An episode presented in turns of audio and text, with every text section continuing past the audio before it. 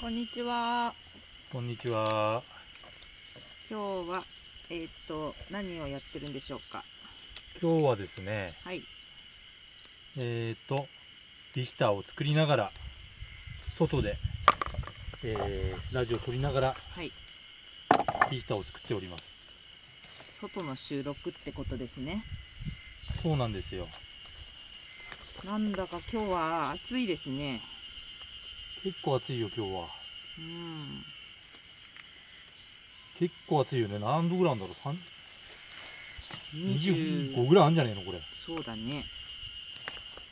北海道でね、この気温っていうのは結構暑い方だよね。うさんすあああ、どうぞあ、どうどぞ。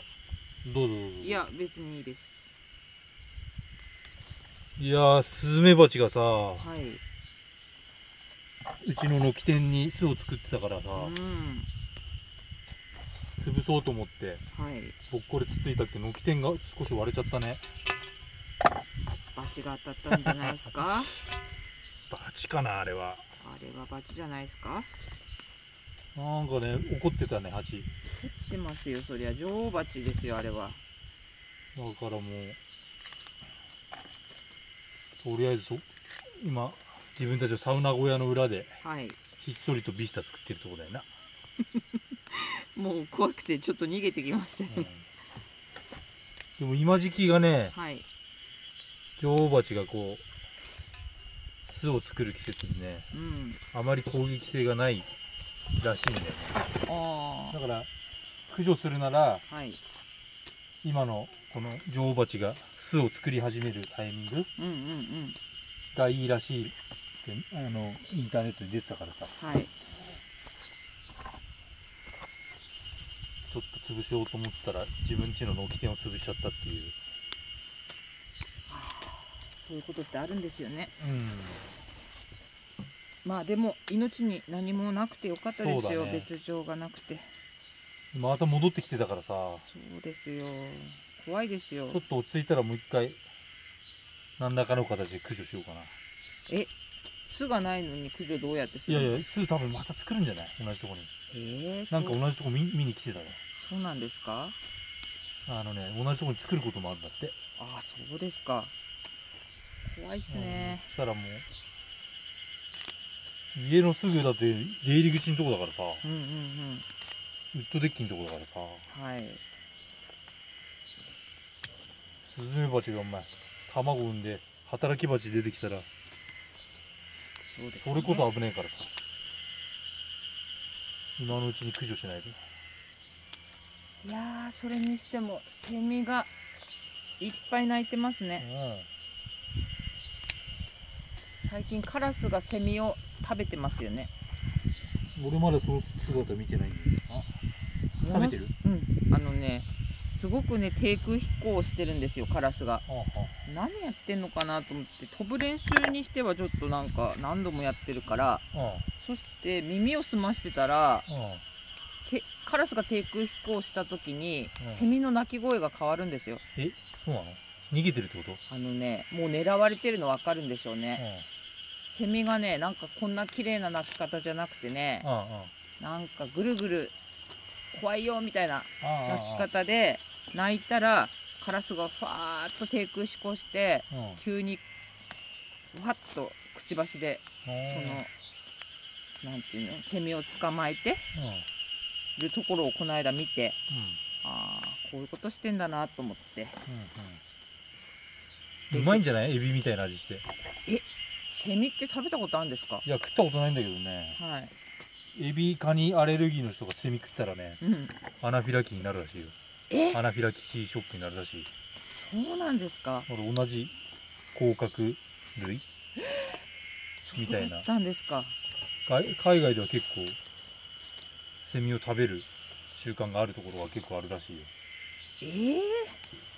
それは初耳ですうね、ん、なんかやってたよ。あじゃあ食べたいんじゃないですかおたくなんかね、唐揚げにしたらうまそうじゃない唐揚げエビ、エビの、エビみたいな味するんだよ。 ああプリンとして。確かに美味しそうです ねうん。本当に思ってるあごめんなさい今なんとなく言っちゃいましたけどうまあでもそういう昆虫はちょっと今まであんまり食べたことないですけど確かにセミはさなんか美味しいかもしれないですねうん、うんゴキブリとかちょっときついけどあそれはねちょっと無と理かあと無理ですカブトムシの幼虫みたいなのも食べるとあころもあるよねああれもねとなんかな、あれもなんか美味しいらしいですけあどね甘甘いうん味がするんでしょ、ああいううのってんねちょっとあれも勇気いりますよねそうだうね、んなん、何なんだろうね何なんでしょうねでも海外から見たらほら魚をさ刺身で食うこと自体がちょっとはいできない国だったり生卵を食わなかったりするじゃんああだからそれと同じかもしれないけどね一回食っちゃえば慣れ親しんじゃえばそうですね意外とうまいかもしれないもともとそれを食べ食べる文化があったらめちゃくちゃ嬉しいんじゃないですか、見つけたら、そうだねうん、もうセミなんか見たらさ、んあれねもう何して食べようかみた いな感じなんじゃないの、そうなりますようんね、いやーそういうエビの味しそうですねじゃあね同じアナフィラシ、アナフィラキシーショックになるってこといやーでも私はね蜂は怖いんですよ一度そのアナフィラキシーショックになってますからそうだよね危なかったよねあの時ね、あの時は去年だっけそれそうです。あ、去年だっけきょ入院、初めて入院したんですけど、一昨年か、生まれて初めての入院で、あれですよ。蜂に刺されて、確か2回か3回刺されてそうですだなよね。で、なんか最初は大丈夫、もういちご農家だし、しょっちゅう刺されるし大丈夫か、痛いけど大丈夫かなと思ってたら、まずね、体中もうものすごい痒くなって、うんなんかねボツボツなってたねえなんだろうこのかゆみって思ったら、もう5分もしないうちにうん、うん今度ね喉が詰まってきたんですよ、ああ危ないねであれなんか息が吸いづらいなって思って危ない危ないであもしかしてこれそのアナフィラキシーショックかなと思ってうんで最寄りの病院に電話したらうんもう大至急来てくださいってなって、うんうんで病院着いたらもうすごいですよ車椅子に乗せられて先生がもうねなんかすぐ注射してくれてうんなんとか一命を取りお留めびっまくりすしたおおーでっけえ芋虫ほらびっくりしたでっけえ深いですうわでかあいぶねえ今潰しそうになってたなんかむにゅっとすると思った食べれそうな大きさじゃないですから これはちょっとすごいねいやいやいやいやあれ何の話してましたっけアナフィラキシーショックそうそうアナフィラキシーショッアクナフィラキシーショックなんですけどね、うんいやー気をつけた方がいいですよあなたも、そうだねうん、俺大体毎年56回刺されるんだけどさ今んとこ、あのそういう症状今んとこなってないんだけどねでもごい刺されれば刺されるだけその危険性は増えるんでしょなんかね毒がたまるんですかね免疫がつくっていうよりはだんだん侵されていくんでしょそういうのにああじゃあ気をつけなきゃですねこれからの季節ね、だからねうまあミツバチはあれだしスズメバチがさんうん、あのミツバチを食うじゃんうんうんうんうんだからミツバチを守らないとはいイチゴの受粉がさはい影響出てきちゃうからさですねだからあ北海道だったらやっぱ6月うんにスズメバチを見つけたらはいその女王バチをさはいあのちゃんとし駆除しないとね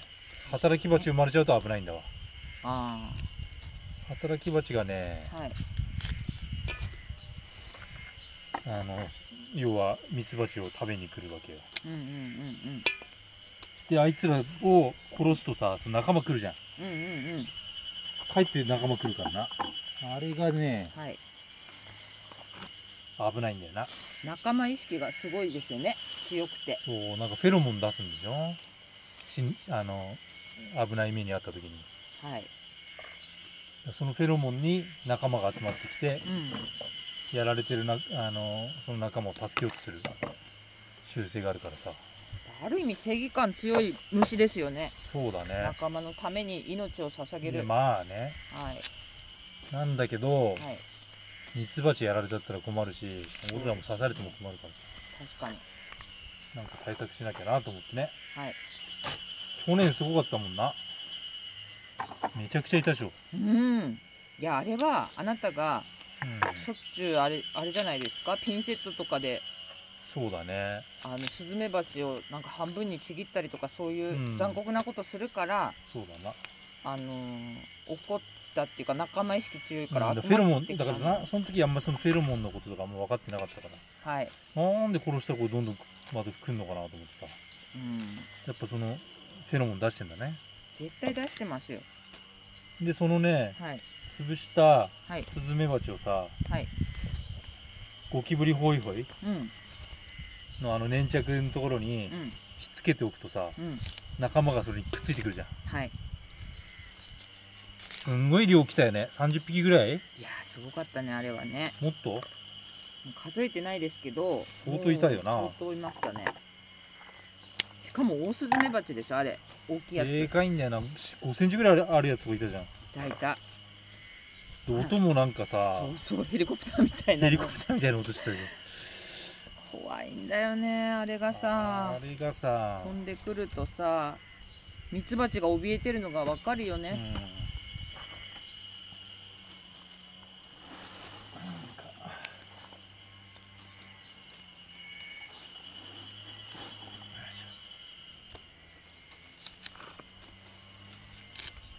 あれ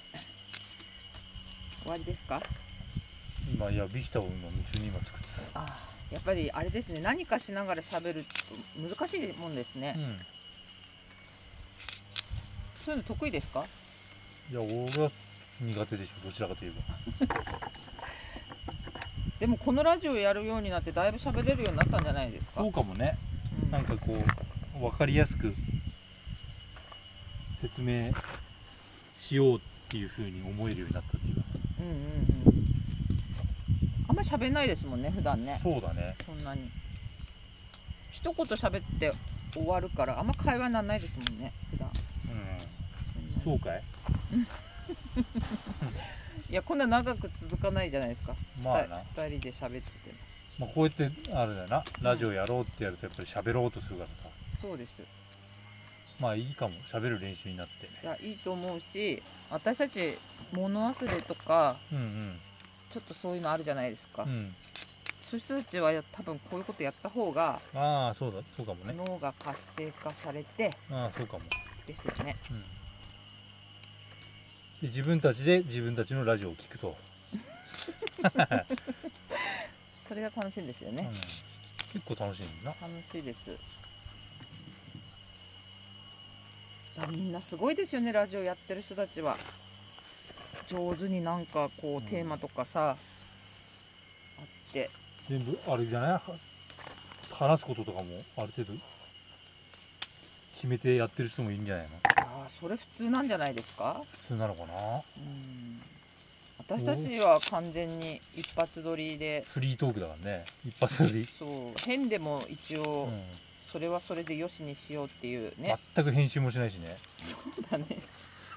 編集とかやったことないですよねうあやりたいんですか編ん、集いやいいですあそうですかその生の声がいいじゃんうんその時に思ったことをただ喋るというそうですね大変な編集はいやーでも私一度あのお便りよよくラジオでお便りうんが届いて、うんうんなんかやるじゃないですかそういうおあー便り紹介みたい質問みたいなな、ねそうそう一度やってみたいですけどねああいうのうんだからそれどこに質問すればいいかっていうのを伝えないとうん、質問は来ないからさ、そうなんですよ、ね、何かあれじゃない分からんけどツイッターとかさ俺やったことねえけどさ、ああいうのそうでですね質問を受けるためのアカウントをなんか作ってさうんうんうんやったらいいんじゃないですかなんかそこに行くまでが ねちょっとね私たちそういうのちょっと弱いのでかなり弱いからさ、弱いんですよねなんか皆さんやっぱ IQ 高いんですよねこのラジオやってる人たちってうん、だからそうなのかな、高いですよいつも聞いてますけどうんだから私たちも少しそういうの勉強してからですねそういうのは大体喋りました今日はうんうん、えうんまあうん喋ったよ喋ってるよまだ喋りながらまだミスターを作ってますよ、まだ喋りたいことありますかは喋りたいことですかいまあでもあれじゃないですかダラダラダラダラでもしょうがないんではいまあとりあえずはい昨日はいこのねビヒタはね当時の山、あ行っあてそうですね土砂降りの中はいあの何本か間伐するためししあの白樺がね群生してたから何本か間伐しようかなと思ったんだけどさうんうん結構さその車つけるところから距離あってさはいで雨も降ってきてさはい大変だったからさまあ1本ねうん割と太めの全体的に細かったんだけどちょっと割と間伐に行ったのにちょっと太めのや つをちょっと切らしてもらってしかも倒れ倒れてくる方向がやばい方にああそうだねなんだあれちゃんと切り込み入れてさ、うん受け口作ってそはこいからこう、うーんと追い口っていうのかな、あの反対側から切ればそのあ受け口の方に倒れる予定がさうんまるっきり90度受け口受け口の90度方向に倒れてさ逆に倒れちゃったんですねあの当時のさ畑のネットのあれが危なかったなネットのところにちょうどうん木が立ってたから、うんその木が支えになってそうだねのネットはぶっ壊れずに済んだんだけど本当だ危なかったねだからちょっとなんかねやっぱコツあるんだね倒すのもなその辺もちょっと勉強したいなですね何回か仕事ではいチェーンソーで木倒したことあるんだけどあんな難しいわでも練習すれば上手になりそうですよね、だから結構ね太い木だったので、はい、まあ枝を枝はビヒタにしてはいで木はあの節がいっぱいあるようなところはうんサウナ室にさはい立てかけといてはいで香りをちょっと楽しむとでちょっと太めのところははい半割りにしてさはいク草とかなんかそういう皿とかさああいいですそうねいうのをナイフで掘ってうん作れたら面白いかなと思ってねこれ一本でねこんな相に当取れるなまだ半分も処理できてないですねこれね半分いったんじゃないちょうど半分っすかねいやーありがたいですねこんなにね、なのではいまあこんな作業をしながら今日はえーまあラジオと撮ってみましたはいじゃあいつもの合言葉じゃあ今日はカナッペお願いしようかすいません今日紙を持ってきてないのでなあーそっちょかっそとっかセリフを忘れちゃってるのでお願いしますあじゃあ皆さんに素晴らしい熱波が届きますようにせーのナイロー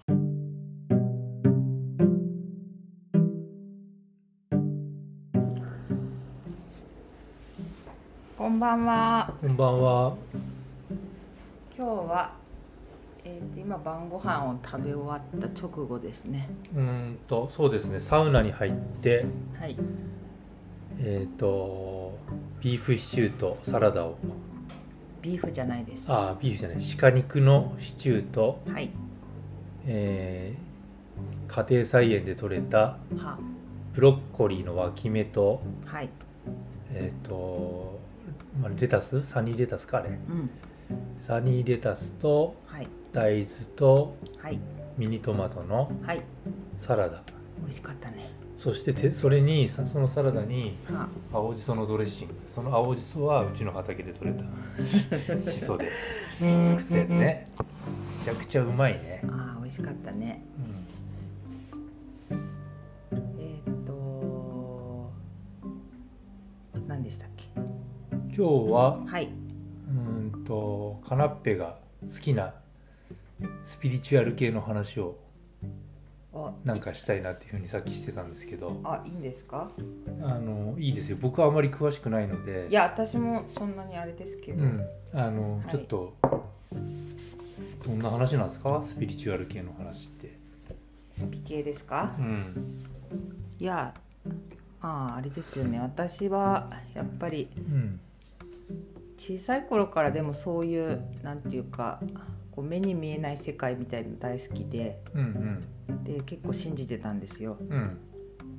で大人になってはい、やっぱりなんていうんですかね無意識でうんこう直感的にうん物事を考えるのがやっぱり好きだったのうで、んなんか今までの人生を振り返ってもううんーんなんか出会っ出会った人とか出会ったこととかでなんかすごくうーんなんか意味のあるものだなってなんかこの年になったら改めて思うんですよね。ほうほうほうはい、で特にそうですね私がやっぱりそういうのを何て言うんだろうもっと深く知りたいなって思うきっかけになったのは、うんそうですねやっぱりちょっと自分が弱っものすごく弱ってた時期があってうんでそれが20代後半30代ぐらいか子供が生まれて子供が小学校入るぐらいの時とかちょっと前か小学校入るぐらいちょっと入るちょっと手前ぐらいでうんうんなんかいろいろこう弱ってて、うんまあ、今まで生きてきた中では一番弱ってた時期だったんですけどうんうんその時に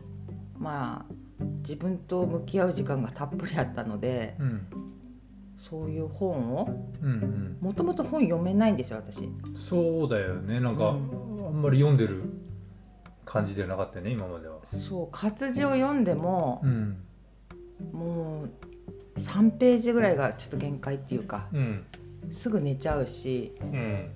なんていうのちゃんと本読めたことないんですよね今までね、なかったんですけど、うんやっぱりその時は精神的にも弱ってたしう、んなんかこう藁をもすがる思いでうんなんかとにかくそういう自分をこうなん元気な自分に戻りたいっていう思いがあったのか、うんなんていうか本をとにかく読むっていうことをうんうんやってたんですよね。うんで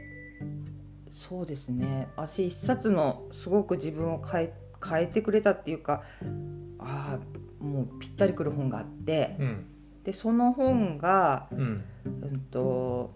「こうして思考は現実になる」っていううんうん題名なんですけど、はい要は今よくね話題になってる引き寄せのうん法則をすごく分かりやすく書いてくれてる本で、はいでその本のおかげでう、んなんかこう今まで以上にこうなんて言うんだろう自分の考えてることとか思ってることがうんうんうん現実を作ってるんだっていうのがう、んうんこうすごく実感できてうんうんしかもねなんかその本にはいろいろ実験実験が書いてあってうんで実際自分でその引き寄せの実験をやれるんですよね。うんうんで私最初はなんかやっぱり疑心暗鬼になってたから、うんそんなこんなね精神的に落ちてる時になんか引き寄せとかってねできるのかなとかってうんうん正直ちょっと疑ってたんですけどうんでもなんか読み進めていくうちうに、んなんかいやそういうふうに思ってたら引き寄らさんないなと思って、うんうんそそもそもねそのそう思考がそういう状況状況だとねそうなんですそれ自体を信じてれ信じれなかったらねそうなんです元も子もないもんねそうなのうんそれでまあとにかく気持ちを楽にして、うんあんまりその叶う叶わないとかうん引き寄せれるどうだとかってことにこだわらないで、うんとにかくあのそこの本に書いてあった通りいろいろ実験してみたら、うんまあ見事にねうんうん次々うんうん自分が引き寄せたことがうんあの現象になって帰ってきてうんでまあ一つだけ分かりやすい実験で言ったら、なんかね車あのあなたの好きな色の車をちょっとイメージしてくださいみたいなはいはいはいのがあってうんでまあめったに見られないような色うんなんか思いつくのあるかなと思ってうんで真っ黄色の車ってあんまりうん私ら住んでる田舎とかで見かけないじゃないですか、そうだねたまにあるけどな、うん、たまに見るけどそんなにたくさんはないよね黄色い車ってね、で私なんかその時ポンと思思いついたのが真っ黄色の車だったんですようん、うんうんすんごい奇抜な黄色、はいはいはいでその車を見たいって思って、で正直ちょっとまあでもな心の中どっかではいやそんな黄色い車ってあねあんまり見たいと思って次の日見れるもんなのかなと思ってうんうんでまあ普通に仕事行くのに運転してたら、まあそんな簡単にはねあの黄色い車っていうのはパッと見なくてうんでまあいやーそうだよなと思ってうんで仕事場がなんかこうちょっと森みたいなところをうん走ったりするとこあるじゃないですか森,、森っていうかななんて言うんだろうこう林道みたいな道路っていうかななんて言うんだろうあそこ銅像でしょ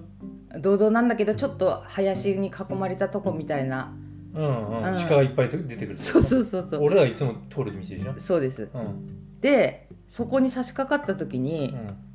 んもうびっくりしたのがうん森の中にね真っ黄色の車があったんですよしかも止まっててももうねえっていうびっくりしちゃしすぎてう、ん本当にあると思ってうんでその後ぐらいからもうすっごいえそういう力ってね自分で引き寄せれるんだってなんとなく思えるようになって、で実験いろいろやったらう、いんろいろね叶ってたんですようんおうんうんーうんうんでなんかあ自分にはそういう現実を作るうん力があるんだなっていうのをうんちょっとねあの再確認してうんうんでそっからなんか人生観がすごく変わってだかうんら今はねなんかやっぱりいろんな物事を捉える時にうんいや癖でネガティブに考えちゃうことも多いんですけうど、んでもなんかいやこういうふうに思ってもこういう現実を寄せちゃうから、うんうんちょっと気持ち切り替えようとか、うんうんで気づけるようになって、うんすごい楽になりましうた、はい、んすごく前向きになったよねそうだねそのやっぱりその辺りからだよねううんん、うんなんかマイナスなことも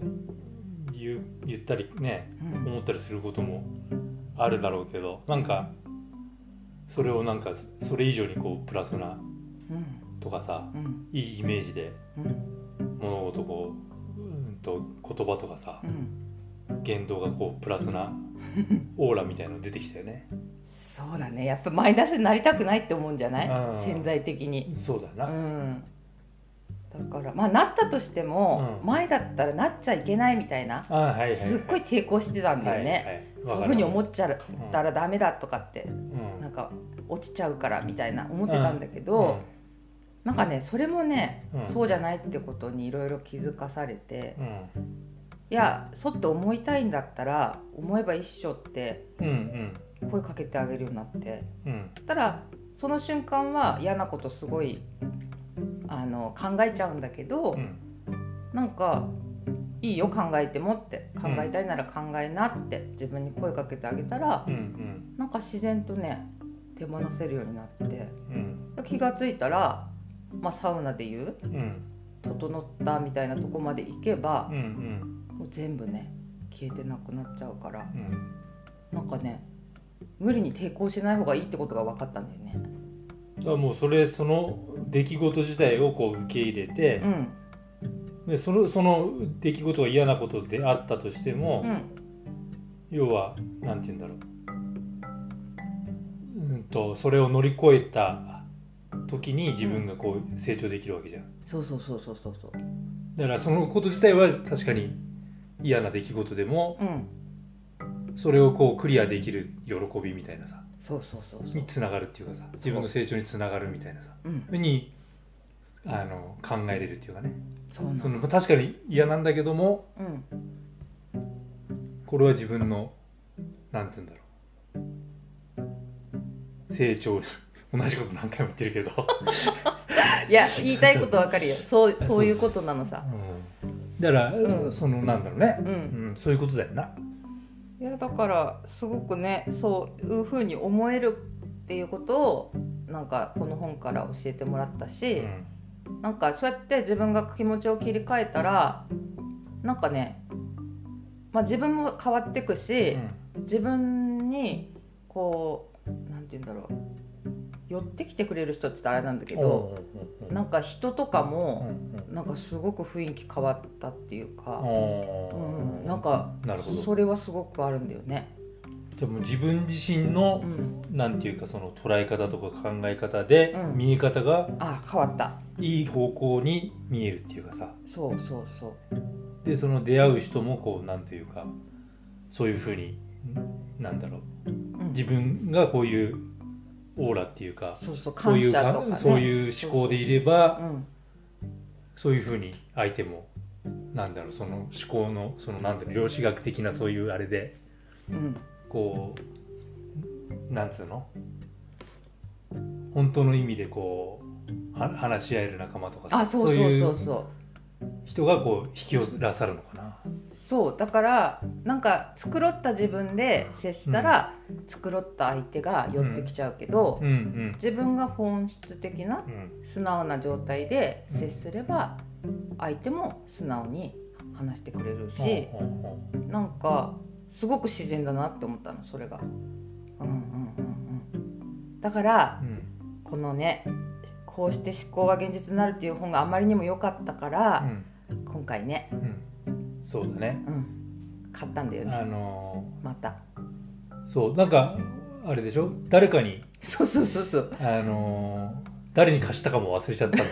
だどどっか世界中どっか回ってるんだろうねそのねそう誰に貸しちゃったかも忘れて、うん、だからもう読み継がれてんじゃないいろんな人そがうだねそうだねでこれを本読んだ人がそういう、さうんなんていうのそういう思考でうんいい方向で考えれるような人がたくさん増えればさうん世界中どんどん良くなってくるねいやなってくよね俺もだからうん最近ちょこっと読み始めてさまだ全全然うんうんうんまだ2三3 0ページぐらいしかまだ読めてないんうだんけおど、おうん、いやねーうん面白いなと思ってさうんいやだからさあなたの場合さ、うんそういう能力っていうかう、んうんなんていうの私はほらいろいろさそういうこうなんなんていうのかなまあ本のおかげでうんうんい今がこううん変わってきたけど、うんあなたの場合結構昔からさあのなんていうかポジティブ思考っていかそうだねどちらかというとポジティブ思考だね、それはどうやってそういう状態に導いてるのうーんとねうん、俺あれかな高校ぐらいの時にうん、なんか脳内革命とかっていうあー本読んだんだけどうんそれはもうプラス思考の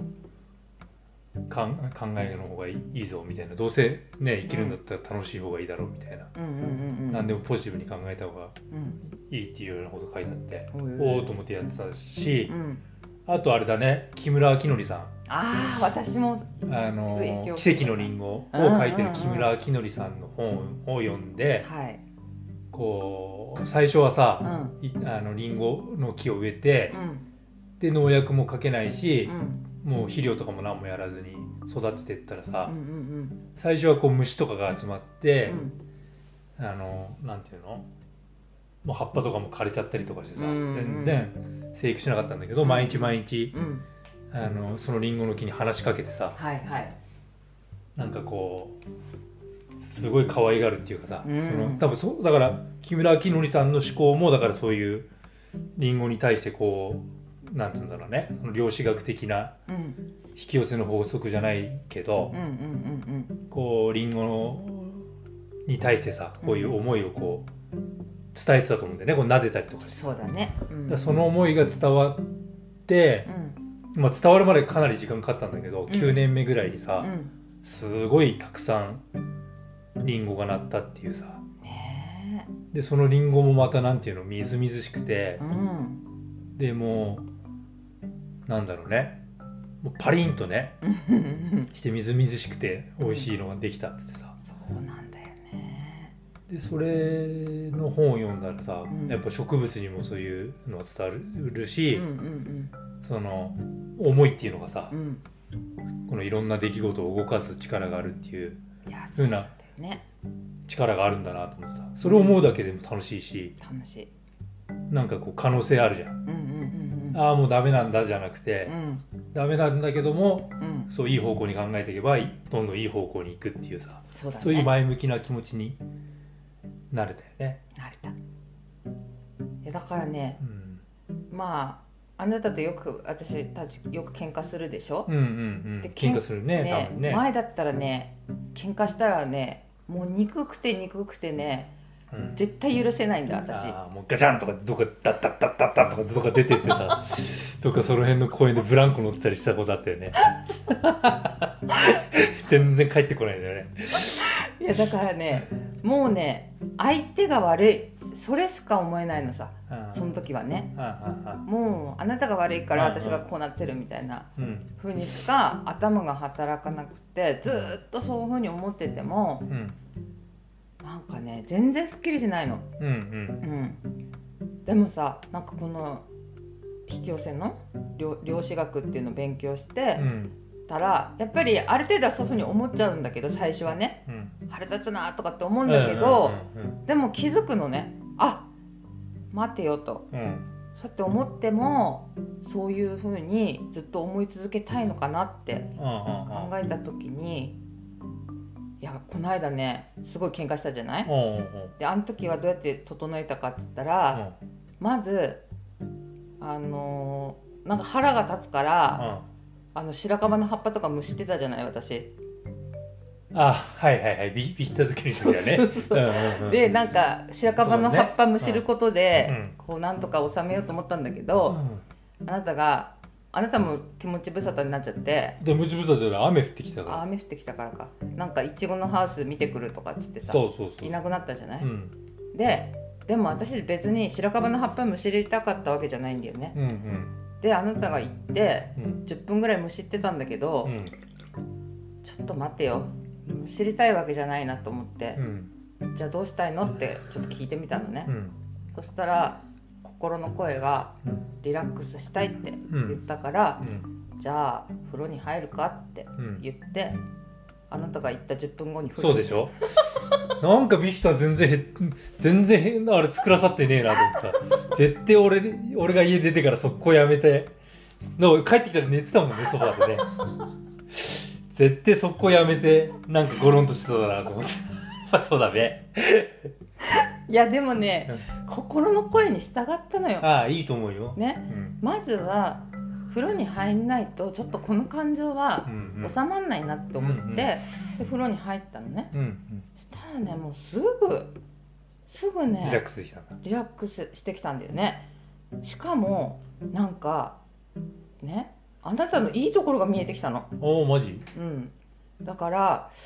なんかねこうこういうふうに喧嘩にはなったけど、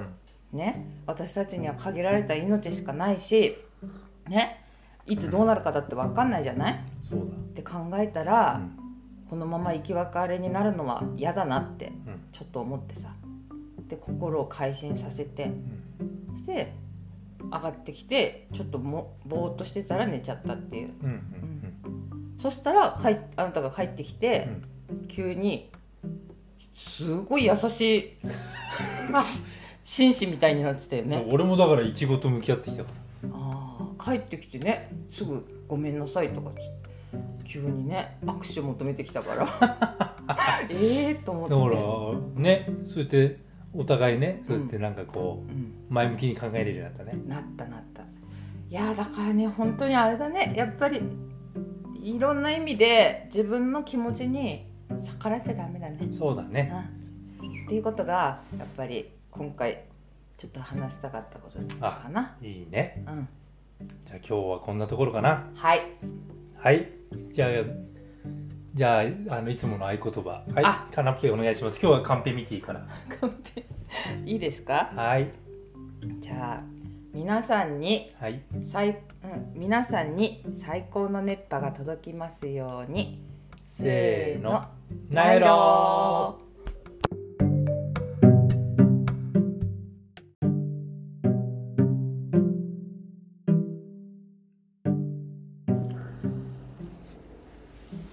こんばんは。こんばんは。今日は、えーと今晩ご飯を食べ終わった直後ですね。うーんと、そうですね、サウナに入って、はい。えっ、と、ビーフシチューとサラダを、ビーフじゃないです。あー、ビーフじゃない、鹿肉のシチューと、はい。えー家庭菜園で採れたは。ブロッコリーの脇芽と、はい。えっ、と、まあレタスサニーレタスかあれうん。サニーレタスとはい。大豆とはい。ミニトマトのはい。サラダ美味しかったね。そしててそれにさそのサラダには。青じそのドレッシングその青じそはうちの畑で採れたしそで作ったやつねめちゃくちゃうまいね、ああ、美味しかったね。えっ、と。何でしたっけ。今日ははい。うーんとカナッペが好きなスピリチュアル系の話をあ、なんかしたいなっていうふうにさっきしてたんですけどあ、いいんですか。あのいいですよ僕はあまり詳しくないのでいや、私もそんなにあれですけうど。ん、あの、はいちょっとどんな話なんですかスピリチュアル系の話って、スピ系ですか。うんいやあーあれですよね私はやっぱりうん小さい頃からでもそういうなんていうかこう目に見えない世界みたいの大好きでうんで結構信じてたんですようんうんで大人になってはい、やっぱりなんていうんですかね無意識でうんこう直感的にうん物事を考えるのがやっぱり好きだったので、なんか今までの人生を振り返ってうも、んうーんなんか出会っ出会った人とか出会ったこととかでなんかすごくうーんなんか意味のあるものだなってなんかこの年になって改めて思うんですよね。ほうほうほうはい、で特にそうですね私がやっぱりそういうのを何て言うんだろうもっと深く知りたいなって思うきっかけになったのは。うんそうですねやっぱりちょっと自分が弱っものすごく弱ってた時期があってうんでそれが20代後半30代ぐらいか子供が生まれて子供が小学校入るぐらいの時とかちょっと前か小学校入るぐらいちょっと入るちょっと手前ぐらいでうんうんなんかいろいろこう弱ってて、うんまあ、今まで生きてきた中では一番弱ってた時期だったんですけど。うんうんその時にまあ自分と向き合う時間がたっぷりあったのでうんそういう本をうんもともと本読めないんですよ私うんそうだよねなんか、うあんまり読んでる感じではなかったよね今まではそう活字を読んでもうんもう3ページぐらいがちょっと限界っていうかうんすぐ寝ちゃうしうんなんていうのちゃんと本読めたことないんですよね今までね、なかったんですけど、うんやっぱりその時は精神的にも弱ってたうし、んなんかこう藁をもすがる思いでうんなんかとにかくそういう自分をこうなん元気な自分に戻りたいっていう思いがあったのかう、んなんていうか本をとにかく読むっていうことをうんうんやってたんですよね。うんでそうですね私一冊のすごく自分を変え変えてくれたっていうかああもうぴったりくる本があってうんでその本が、うんうんと「こうして思考は現実になる」っていううんうん題名なんですけど、はい要は今よくね話題になってる引き寄せのうん法則をすごく分かりやすく書いてくれてる本で、はいでその本のおかげでうんなんかこう今まで以上にこうなんて言うんだろう自分の考えてることとか思ってることがうんうんうん現実を作ってるんだっていうのがう、んこうすごく実感できてうんうんしかもねなんかその本にはいろいろ実験実験が書いてあって。うんうんで実際自分でその引き寄せの実験をやれるんですよね、うんうんそしで私最初はなんかやっぱり疑心暗鬼になってたから、うんそんなこんなね精神的に落ちてる時になんか引き寄せとかってねできるのかなとかってうんうん正直ちょっと疑ってたんですけどうんでもなんか読み進めていくうちに、うんなんかいやそういうふうに思ってたら引き寄らさんないなと思って、うんうんうんそそもそもねそう思考がそういう状状況だとねそうなんですそれ自体を信じてれ信じれなかったらねそうなんです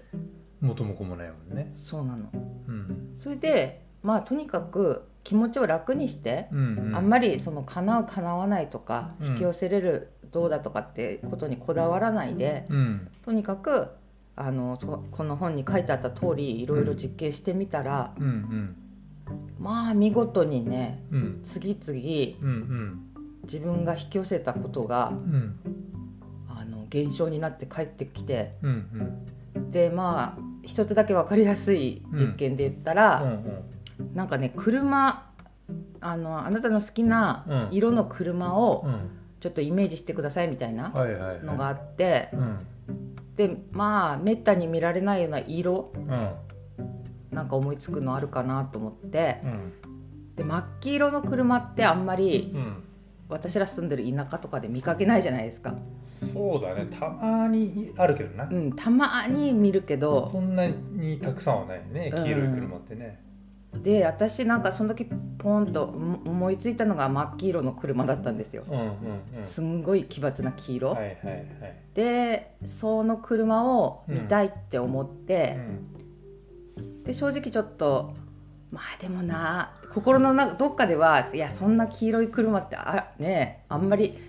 見たいと思って次の日見れるもんなのかなと思ってうんでまあ普通に仕事行くのに運転してたら、うんまあそんな簡単にはねあの黄色い車っていうのはパッと見なくてうんでまあいやーそうだよなと思ってうんで仕事場がなんかこうちょっと森みたいなところをうん走ったりするとこあるじゃないですか、森森っていうかななんて言うんだろうこう林道みたいな道路っていうかななんて言うんだろうあそこ銅像でしょ堂々なんだけどちょっと林に囲まれたとこみたいなうんうん、うん鹿がいっぱい出てくるそうそうそうそう俺らいつも通る道でしょそうですうんでそこに差し掛かった時うに、んもうびっくりしたのがうん森の中にね真っ黄色の車があったんですよしかも止まっててももうねえっていうびっくりしちゃしすぎうてん、本当にあると思ってうんでその後ぐらいからもうすっごいえそういう力ってね自分で引き寄せれるんだってなんとなく思えるようになって、うんで実験いろいろやったらう、いんろいろね叶ってたんですよ。あうんうんーうんうん、でなんかあ自分にはそういう現実を作るうん力があるんだなっていうのをうんちょっとねあの再確認してうんうんでそっからなんか人生観がすごく変わってうんだ今はねなんかやっぱりいろんな物事を捉える時にうんいや癖でネガティブに考えちゃうことも多いんですけど、でもなんかいやこういうふうに思ってもこういう現実を寄せちゃうから、うんうんうんちょっと気持ち切り替えようとか、うんうんで気づけるようになって、うんすごい楽になりましうた、はい、んすごく前向きになったよねそうだねそのやっぱりその辺りからだよねううんん、なんかマイナスなことも言う言ったりねうん思ったりすることもあるだろうけどなんかそれをなんかそれ以上にこうプラスなうんとかさうんいいイメージでうん物事をこううんと言葉とかさうん言動がこうプラスなオーラみたいなの出てきたよねそうだねやっぱマイナスになりたくないって思うんじゃないうん潜在的にそうだうな、んだからまあなったとしても、うん前だったらなっちゃいけないみたいなあはいはい、はい、すっごい抵抗してたんだよね、はそいはういうふうい、に思て、っちゃったらダメだとかってうんなんか落ちちゃうからみたいな思ってたんだけど、なんかねそれもね、うんそうじゃないってことにいろいろ気づかされて、うんうんいやそうって思いたいんだったら思えば一緒ってうん声かけてあげるようになってうんそしたらその瞬間は嫌なことすごいあの考えちゃうんだけど、うんなんかいいよ考えてもって考えたいなら考えなって自分に声かけてあげたらう、んなんか自然とね手放せるようになってうん気が付いたら、まあ、サウナでいううんうん整ったみたいなとこまで行けばうんう、んもう全部ね消えてなくなっちゃうからうんなんかね無理に抵抗しない方がいいってことが分かったんだよね。だからもうそれその出来事自体をこう受け入れてう、んでそのその出来事が嫌なことであったとしても、うん要はなんて言うんだろううんとそれを乗り越えた時に自分がこう成長できるわけじゃんそうそうそうそうそうそう。だからそのこと自体は確かに嫌な出来事でもうん。それをこうクリアできる喜びみたいなさそうそうそうそうに。つながるっていうかさ自分の成長につながるみたいなさうんふ。うにあの考えれるっていうかねそうなその。の確かに嫌なんだけどもうん。これは自分のなんて言うんだろう成長 同じこと何回も言ってるけど、いや言いたいこと分 かるよ。そうそういうことなのさ。うん、だから、うんそのなんだろうねう、。うんん、そういうことだよないやだからすごくねそういうふうに思えるっていうことをなんかこの本から教えてもらったし。うんなんかそうやって自分が気持ちを切り替えたらなんかね、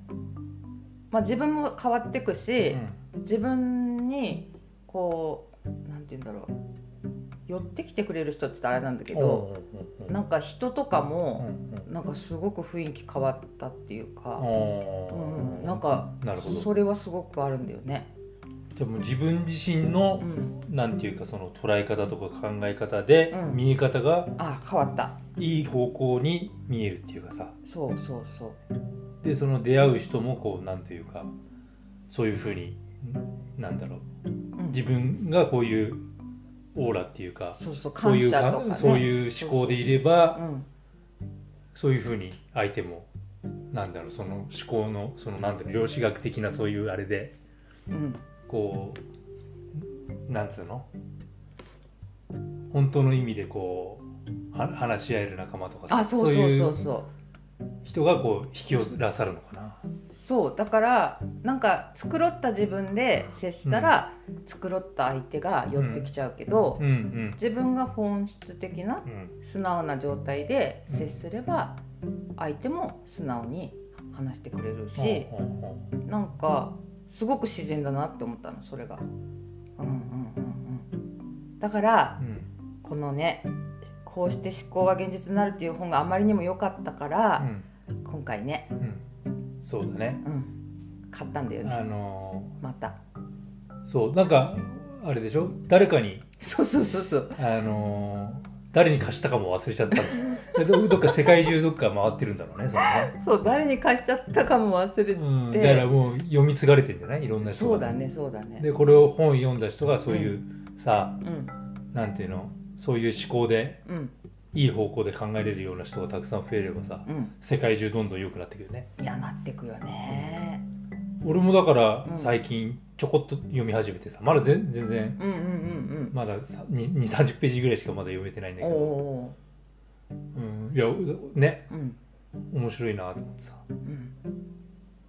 いやだからさあなたの場合さ、うんそういう能力っていうかう、んうんなんていうの私はほらいろいろさそういうこうなんなんていうのかなまあ本のおかげでうんうんい今がこううん変わってきたけど。うんあなたの場合結構昔からさ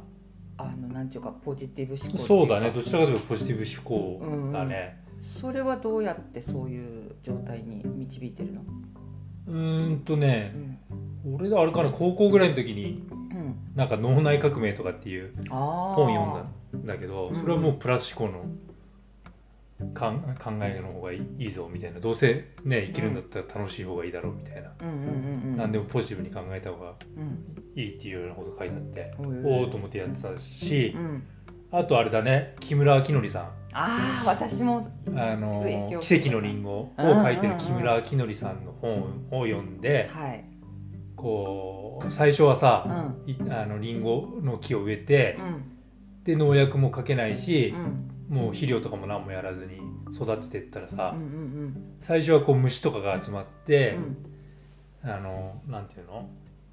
もう葉っぱとかも枯れちゃったりとかしてさ、うん全然生育しなかったんだけど毎日毎日うんうんあのそのリンゴの木に話しかけてさはいはいなんかこうすごい可愛がるっていうかさ、うんその多分そうだから木村明則さんの思考もだからそういうリンゴに対してこうなんていうんだろうねその量子学的なうん引き寄せの法則じゃないけどうんう、んうんこうリンゴに対してさこういう思いをこう伝えてたと思うんだよねこう撫でたりとかうんしてそうだねうんだからその思いが伝わってう、んまあ、伝わるまでかなり時間かかったんだけど、ん9年目ぐらいにうさ、んすごいたくさんリンゴがなったっていうさねでそのリンゴもまたなんていうのみずみずしくてえうんでもうなんだろうねもうパリンとねうんしてみずみずしくて美味しいのができたっつってさそうなんだよねでそれ